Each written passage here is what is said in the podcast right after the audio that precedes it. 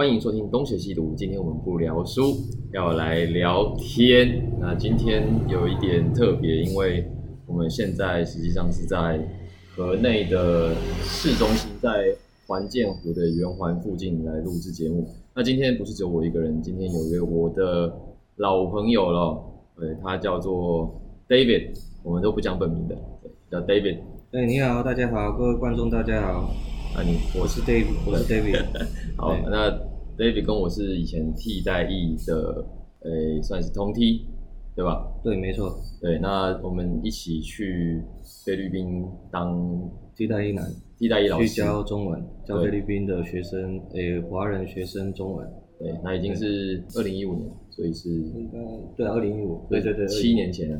哦，那很久，对对，七，不知不觉，你看时光飞逝啊。对，，这个我们的 David 已经从原本的一半变现在两倍了，他的身形以前非常的瘦，现在已经是两倍的他的原本的样子。臃肿，吃太好了，好啊，大概介绍一下为什么今天我们会两个都在这里哦，因为 David 在替代一退伍之后，他就跑到了，呃应该说我们退伍之后就一起到越南来玩了大概一个月，有到一个月吗？差不多吧。一两个礼拜吧，没有一个月。啊，有吗？有啦，我忘记了，差不多，反正差不多啊。就是我们那个时候是这样，我们好像是是谁？是抢到廉廉价航空机票月对结，我们第一次就是试着去抢，它不是有流行什么呃零零元航空机票，对。那可以去抢。那那那时候抢到来回机票差不多台币三千块，我觉得这样也蛮划算的，想说就我们就而且就一起去。我记得那个三千块还是只只是缴税而已嘛，哦，对，就缴税，你机票本身的钱就是应该大部分那个时候也要应该也要两三千。正常来讲啊，没有这种零元机票，大概原价税的话加机票钱大概六七五六千五六千差不多。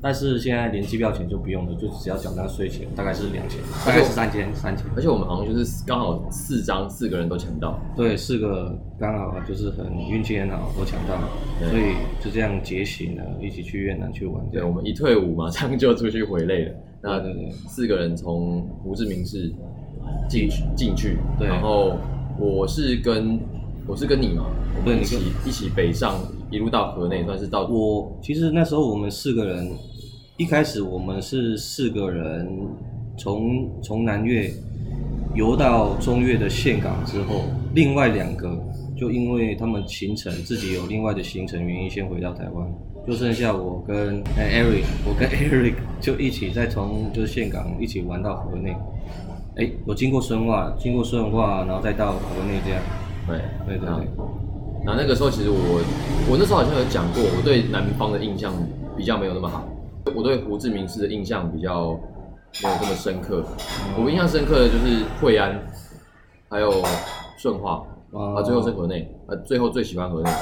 是是是，对，然后这也是后来促成我想要到越南来教书的一个契机，只是没想到最后来只待了两个月，哦本来是两年变两个月。疫情的关系啊，对，这是没办法。他说说你后来就是从我们那一次就是四个人去越南回来之后，你又用什么方式跑到越南来？哦，那个时候其实是还对，因为经过那一次旅行之后，我就是对越南这个地方就是抱有很大的，就是我这个地方深深吸引我，就是让我想在这边想要做一些什么。我也看到很多商机啊，就是那时候来这边玩，逛了很多市场，看到他们卖东西就是成本非常低廉，像那种他们卖那种那种工厂批去工厂批的衣服，批的一堆衣服，然后帽子啊，然后鞋子啊，然后那种就是成本很低廉，但是他卖给别人都是好几倍的这样卖，利润是蛮可观的。对，我就想说，哎，自己也可以在这边搞一点小生意之类的。然后那时候，可是那时候就是完全没经验，但是我家里是做吃的，做饮食业的，就是卖那种卤味，卤味啊、油饭啊那种。我想说可以搞点吃的，然后看到我又看到路边，那时候在那边玩，看到路边很多那种烧烤摊，或是那种烧烤小店，就是虽然店很小，但是里面就是满满的客人。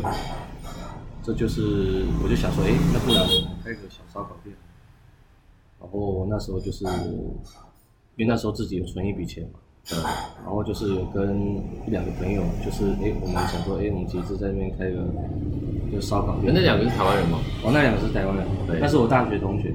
？OK，啊，你那个时候准备多少？我那个时候，我我一个人是准备了大概二十几万，干二十几万你就敢？没关系，反正开的很小间，所以没关系，反正就二十几万。你们三个人是三个人凑二十几万没？有没有没有，他们一人十万，我我我一个人二十万，所以四十万就开店了。对，就开了，嗯直接过来就飞过来就直接开了，干你他妈的！很屌啊！屌屌屌！那那样，我先讲一下，我这边要一定要吐槽一件事，你多你就是我们从这个 大乐哦，到岘港哎，的这段路上，我们坐长途巴士嘛。对对对对对然后我们在长途巴士上，我们就遇到了一组大学生情人，对，就是他们是一对越南的学生，然后是情侣档，然后呃那时候我们就在中间休息站的时候就就认识了。哎对，然后因为我是是我先去认识他们的，然后后来呢，David 就跑过来说：“哎、哎、Eric，这个我想要认识他，可不可以有吗？我有啦你有这样讲啦我忘记了，我忘记了，有然后忘记了，？”后来就给把人家舔走。我说舔走是不是只说他把人家怎么样？可能也有，我不知道。没有没有没有，哎，那但是后来就是他找了那个女没有女大学生当他的店长。店长，因为在越南就是语言就是有那个沟通障碍嘛，我不会当那时候不会当地的语言，然后那时候这两个这个女生就是，我是觉得她英文很好，应该可以就是来，我们可以尝试一下，看可不可以把这个这个店给搞起来。所以那时候就是异想天开，就是做了决决定，而且他当时就是也很兴奋，想想尝试看看，所以我们就开始一起搞这样。哎、啊，那我问一下，你那个时候给人家开什么样的配？那时候配哦，其实那时候配也没有很，没有很多啊。那时候是想说，那时候是那时候其实没有那么讲到那么细。我们那时候只有一个大概的说法，就是净利、净利、净净利、净利润，所有的营业额就是全部扣东扣西扣掉之后，净利润下来，我跟他就是六四分，我拿四，他六六这样。真的假的？你给人家六？对，那时候很没有，那时候真的是完全太冲动了，太年轻了。那时候嗯七年前太年轻了，也对做生意都没有一个想法。不是我的，那那那你的股东呢？我的股东没有，那时候我的股东其实他们也有跟他们讲好了，对，我其实尽力六是有跟他们讲好，嗯我说之后之后就是这个笔钱不会那么快回来，我们就是先慢慢，我们先求生存，对，给人家六六多一点没关系，我们拿四。啊，我自己其实那时候是，我那时候其实是想边找当地的公司上班，我自己，我跟他们讲，我我这我这份薪水也慢慢的就是用来经营，就用我的钱就好。哦哟，我是自愿跟他们说这样，所以叫他们不要担心这样。对，对啊，所以其实这部分都没有什么问题，都没有问题什么意见，对对，啊都没有问意见，我说最后我啊我会自己去找正职上班，对。对对，然后我自己会 cover 就是这边的开销这样。那女店长那边也没有问题，女店长也没问题，所以你们到现在还是朋友吗？还是朋友啊，还有是还是有在联络啊我。对对对，那那女店长现在已经，她已经换男朋友了，她现在交一个新的男朋友这样。哦还没结婚啊，他们自己好像有开，就自己有开一间小店这样，哦。很小的店，就是她现在新的男朋友是比较专业的厨师，做东西还蛮好吃的。嗯。我那时候创店的那个酱料也是他帮我调的，所以我很感激、啊。那个男生对对对，哦，我跟就是跟他们关系都很好这样。啊那那个筹备期你还没讲，就是筹备期哦干，筹备期超辛苦的。怎样怎样？因为没有，我先我先讲一下，我刚刚听到你说妈干四十万你就敢来，而且那两个朋友是没有来的，对不对？他们有，他们没有来过，后来有来啊。他他们只是来看店嘛，他们没有参与过前前面的准备。呃，没有，全部都是我一个人在这边，跟这两这几个人在那边搞。好，所以你就是拿了四十万台币，对对对换成换成越南盾，对，换成越南盾。然后就来到我没有一次全部换完，我我每天都在看汇率啊。我觉得汇率就是真的很好，我才会换。我先换一个大概数目，先会先会先马上会用到的这样一个数目这样。然后你你那时候，呃，一来，然后你说开在岘港嘛，对，刚才现在，然后你到岘港之后，你就拿着就是一笔现金，对对对，然后跟这个我们那个女生，她叫什么名字？她叫妮妮妮，中文是叫鹅啊，鹅，对对对对，叫方鹅，OK，她叫好。风音，叫方鹅。好，方鹅那个时候跟就跟你见面，对对对，然后我们就骑着摩托车就开始去找适合的地方去顶店这样。最主要是他也担任初期的向导，对对对对，他是很重要的一个人物，就是对于这这间店烤肉店，就是整个盖起来，那到开始营业是个非常重要的人。那你后来选到哪里？我们后来选到一个地方，那个地方其实有点，它附近有一间大学，当地的大学。岘港大学吗？不是，好像是像岘港建筑大学。哎，然后它那个地方很特别，就是刚好下半那个区域的下半边是学区，就是大学学区，上半部刚好是就是老外的那种老外的游游客区啦，对，就很多老外会聚集在在那边。然后刚好就是有时候老外也会不小心乱放，会放到我们这边来，对，这样。对，所以那个那个点还蛮妙，而且租金还还其实还还算还可以的，啊，现在可以讲吗？大概我那时候啦，大概一万三啊，对，一万三？一万三台币，台币哦。加超一万三台币这样，好像还好，对，还好。啊。但是它后面它后面就是有后来还是有涨，对，因为那时候生意越来越好，那房东就看我们生意好好像很，赚，然后就会他就故意抬房租这样。他为什么理由？没有啊，他说啊，干，现在就是呃这边附近的行情都都开始调房租了，我们这边就是也是要调一下，就这样。那你可以给调几次？我干，那时候调两次，每次都是每次都是五千五千加，台币五千五千加，对，大概台币五千哎，。他很敢开耶，干受不了，短短短短大概好像大概七八个月哦，七八个月调两次，对，很扯很扯，反正他就看我们那生意很好嘛，嗯，对。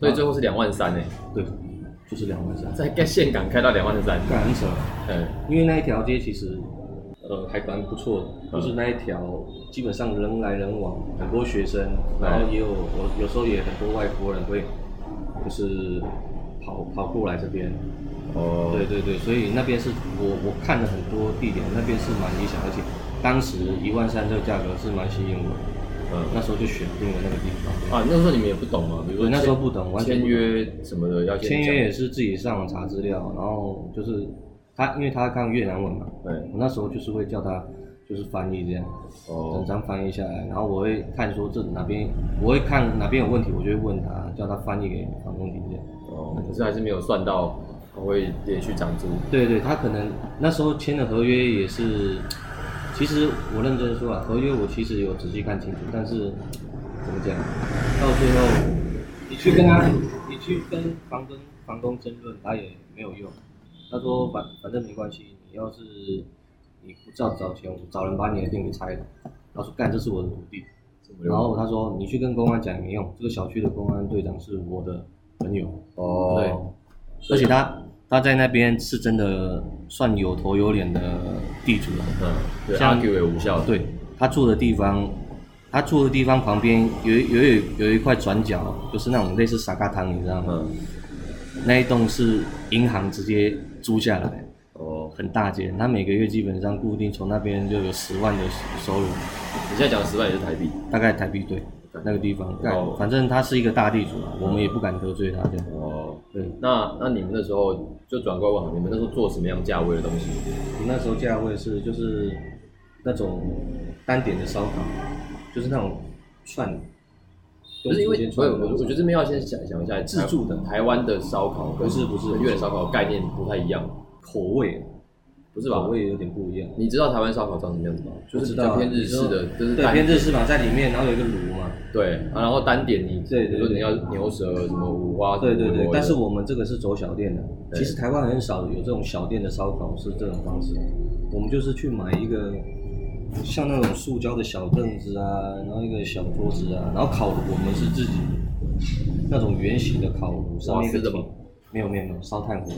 对，我们是开放空间，就是整个门就是你打开，门打开这样，对，就一个小店，然后大门打开，然后就是后面有一个大电风扇往外吹，对，然后这样会比较凉，对。然后每个人都有一个，每四四个人到六个人都有一个小桌子，小桌子，然后旁边就有一放一个小烤炉，然后那烤炉全部都是去虾皮买的，因为因为这样真的很可以省很多钱。嗯我几乎很很多很多的东西都是从虾皮买的，哦，超便宜的。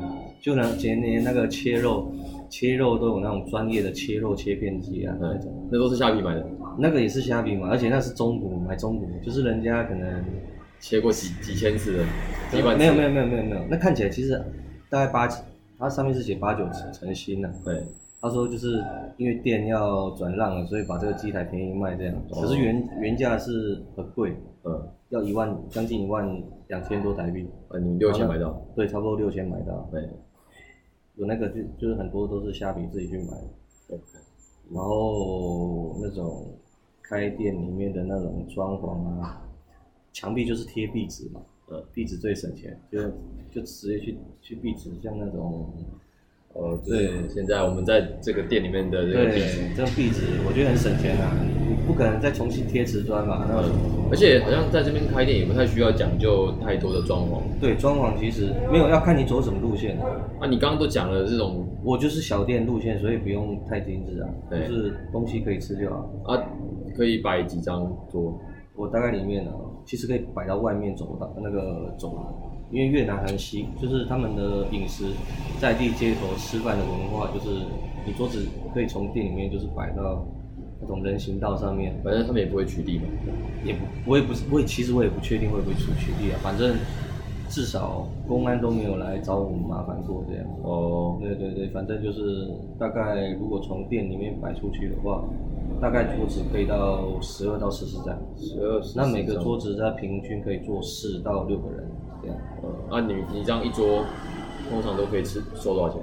哦，就是看他们吃的东西吧。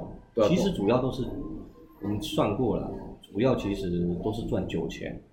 哦，是吧？基本上来吃的都是跟朋友，主要是想要来这边聊天。那吃的东西不会很多，通常都是点酒，嗯，啤酒啊那种。啤酒酒水钱是最好赚的。所以翻台率不高，但是酒水钱惊人。对，主要是靠酒水钱，嗯，因为翻台率其实烤肉翻台率很低啦你。很低，因为你要在那边烤完酒吃完，对啊，大概就一个一个小时、一个小时半这样。不像台湾还有这种限时的这种服务，对啊，对啊，对啊。一般来说都是反正随便你做嘛。对啊，就是做到打烊。对啊，但是我们这个比较不一样，我们也没有，我们我们打烊也是尽量在十二点之前就全部来。哦，对对对，呃，哎啊，这现在不不不是现在，之前你开这个店，你不用申请什么营业执照吗？当然要申请啊，都是挂他的人头啊。哦，这都是他的那个对，挂挂他的名字啊。嗯你看我有多大胆的吧？干你规今天用旁皮，你嘛我懂嘞。这样我懂，但是那个时候想说啊，干没关系，试试看。那时候没想那么多，太年轻了。不过那个女生是一个好人啊，她是真的一个好人。对，我我的我印象中，很很善良。我们到现在都还有在联系你，刚刚讲过了，真的真的就是很不错了。对，他说他也是在开店，他也是想学东西，所以他也想学这方面的东西，就经验怎么经营一家店。嗯对对对，因为他说他立志就是希望总有一天自己也可以自己开一间店这样。因为他现在还在香港吗？他现在还在香港，他现在跟他男朋友也是开一间，就是好像小吃店，就一间小吃店这样，啊，那自给自足。总之这间店跟房东也没有纠缠太久嘛，因为开到哪一年？那时候好像好像二零一七年，二零一七年底，差不多十一月的时候，那时候开到二零一八年，好像也是到七八月吧。二零一八年七八月吗？对，差不多七八月，开到七八月。疫情结束前你就收掉了？其实疫情结束就收掉了，那时候，疫情还没开始前你就收掉了？还没开始前就收掉了。你收掉，所以你不是因为疫情收掉的？嗯，不是，不是，不是。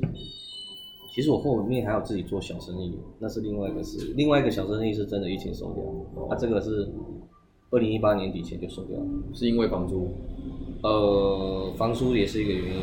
第二个是越南有一个习惯，对，他们有一个习惯，就是你一家店，你如果这一条街一家店一开一开幕，然后就是客满，对很多人，对那同一同一条街就是会开始陆续有好几间就开跟你一样的店，然后价格比你稍微便宜。我记得我那时候在那边开店三个月，就那一条街就开始有四五间店，就开的跟我一样，而且价格比我便宜的店，跟哦，我竞争这样。对，对，然后再来就是他们的价格比我便宜嘛，对，就是比我便宜，然后开始很多人就是被吸收过去，就是啊一定的被抢过去。对，然后再来就是房东就是一直加房租嘛，嗯，呃，那时候是真的受不了，干脆哎先收掉。所以你跟他讨论过，对，我就跟他讨论过，对他他也觉得好像不应该再做了，对，他也觉得不应该再做，他说这个太有点太恶性竞争了，对，然后房东也不是很很友善，很友善，对，哦，OK，所以那时候就我们就直接收掉，然后里面什么锅碗瓢盆啊什么，就是便宜就是出钱这样，就卖给隔壁的人，对，就卖给隔壁的，那时候方便这样。嗯，我那些卖掉的钱，我其实全全部都给他们，给那些员工这样。那很不错哦，对对对，那其实我我我必须说一点，就是其实开的这些开店的这期间，我这四十万其实慢慢的有赚回来，对，全部都有赚回来，就是这些成本其实都有回收，对，只是回收回来之后，到后面后期啦，对。经营的后期，每个月的那种收入，其实只够温饱而已。我哦。到我这边我领的钱，说实在的，只能只够温饱而已，就是没办法，实际实在没办法存什么钱。我就是做的没什么意思嘛，对，我是觉得没有意思。可是如果对当地人来说是干，当地人其实自己又可以做这个可以做很久，而且可以生活吃饭过吃这样。呃我们去本来就是要更多啊，我们要更多啊，对，对所以我们收掉也是这考量。那时候收掉就是希望就当做是做纪念这样。如果你们内部没有争吵，是单纯因为外部，我觉得这个落幕方式算是好的啊。对啊，这是真的。对啊，你说后来还做了什么？哦，那时候是去做奶茶，你说这个店收掉是二零一八对，二零一八年底之前，对对对对对，然后年底二零一九，二零一九我后来到二零一九，我那时候我在南越其实有做了一段工作一段时间了嘛。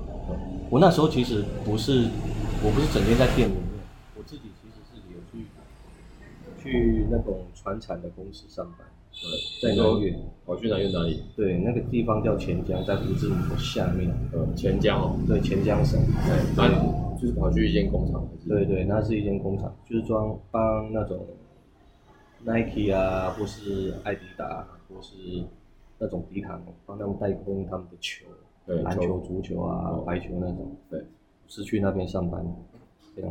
你都做了多久？那是你说，就你刚你刚刚讲打工嘛，所以他没有做很久。嗯，打工，你你说打工是什么的打工？你不是说在那边帮人家做球？哦，那个其实不算打工，那是算正职啊，那呃，是正职。我就是在那边正职上班，对。那不是打工。我大概那边前前后后已经四年多了。哦，你说，可是你你中间还除了正职之外，你还开了奶茶店？对对，没错。哦，下班就是想一下有什么就可以搞，在工业区附近搞一个奶茶店这样。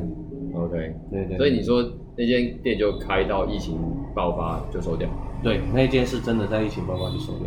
对，我那时候开的，那时候在那边开的那奶茶店是，呃、就是工业区嘛，然后那种工业区的厂门口一个角落，就是有一块很大大块的地，然后上面就是有铁皮屋，就是出租嘛，而且超便宜，嗯，然后一个月好像台币七八千而已。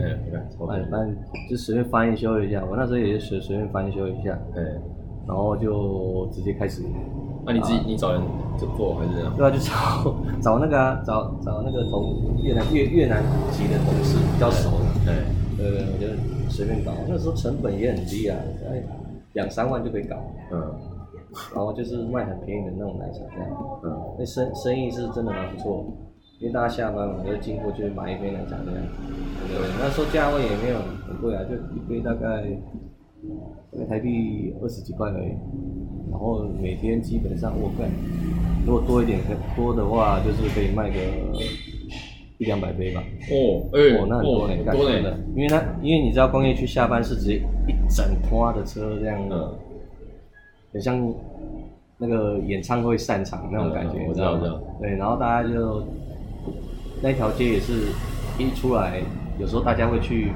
附近买个那个晚餐回家啊，或是去买菜啊，或是买什么，然后呢旁边就一间奶茶店。哎、可是你你这样一杯等于是卖两万五对啊，没有啦，两万而已。两万那时候两万多，对，两万，哦，两万差台币二十六块吧。差不多，差不多对对对对，啊，也不算特别贵了。对，不算特别贵但是对。他们讲，就是爱喝奶，爱喝这些。对对对，而且是很很甜的，很甜的奶茶。越南人口味就比较甜。OK。那这个就反正就是开到疫情爆发前，疫情爆发几乎说干，那时候根本就没生意。呃对，啊，可是工作还是继续。工作还是继续啊。嗯，对啊，那工作就很稳啊，继续上班啊。那可是你中间后来不是回台湾？对啊，中间还是有回工的。你那个时候回台湾是我我其实还是算可以远程办公的，因为我是就是邮件对客户这样，然后远端就是看我的单位的工作需要什么，我就是吩咐那边人帮忙执行。而且那时候疫情刚爆发，工厂基本上很多订单都被卡掉，呃是被取消，这样完全出不了货。哦，所以我们那时候在台湾见面的时候是，你还是在那边的公司，但是是远程，对我就是远端遥控这样。然后直到就就一直做到你被挖角为止。对，没错。好，那就到了最近的事情哦。对，到最近的事，我就跳槽到我算是转行了，到电子业了。对对，就是主要是公司是帮帮就是那种微软啊，或是苹果啊，帮他们代工他们的电子产品这样。呃啊，顺带一提，在海防啊，就是他们工厂在海防。对，工厂在海防，因对因为其实是这样啊，因为越南产业基本上南部主要都是那种船厂的制造业，那北主要电子厂那种科技厂都是设在北越。哎，为什么这你知道为什么吗？我也不知道为什么，反正很奇怪有。地形优势是不是？呃，我也不知道是不是地形优势啊，嗯，但是海防这边就有一个港口，如果你要直接就是出口的话，可能会比较方便。有这有可能。但是我不知道这是不是原因啊，我没有特别仔细研究到这一块。我讲这个是因为它为什么可以晃到河内来？对对因为海防其实离河内不算近，其实不算近。其实，因为如果走高速公路，大概一个半小时啊。对，对对对，所以就是我们的 David 就是常常周末的时候跑过来，对，来这边喝咖啡、聊是非。对，对对，然后我们现在在因为在小吃店哦，所以这个老板娘哦就是来感人。对对对，来感人的。对对对，刚才那个 David 还说那个老板不会在乎，人家在乎好不好？在乎。对，好了，那既然是这样，我们就只能先先这样，没关系。呃，有时候有之后还可以再录一期。好，那我们今天的节目就先到这里。如果你喜欢我们节目的话，欢迎到呃 Facebook 跟 Instagram 跟我们留言互动，或者到 Apple Podcast 给我们五星好评，或者用实际行动来支持我们。那我们今天就先到这里，我是 Eric，谢谢你的收听，再见。